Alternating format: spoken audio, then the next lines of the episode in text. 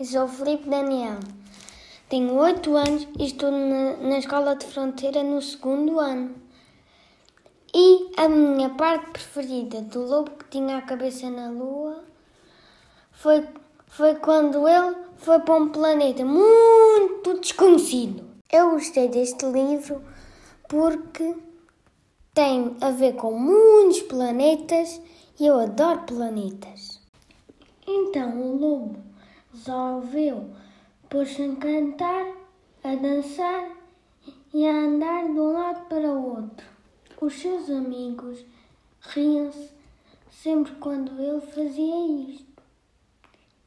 Ele saltava cada vez mais alto, sempre mais alto. Já não conseguia parar. Pobre lobo! Gesticulava a cabeça para baixo e caía de, de focinho no chão. Ai! Depois dava mais um salto muito alto e acabava a cair de rabo no chão. Ui!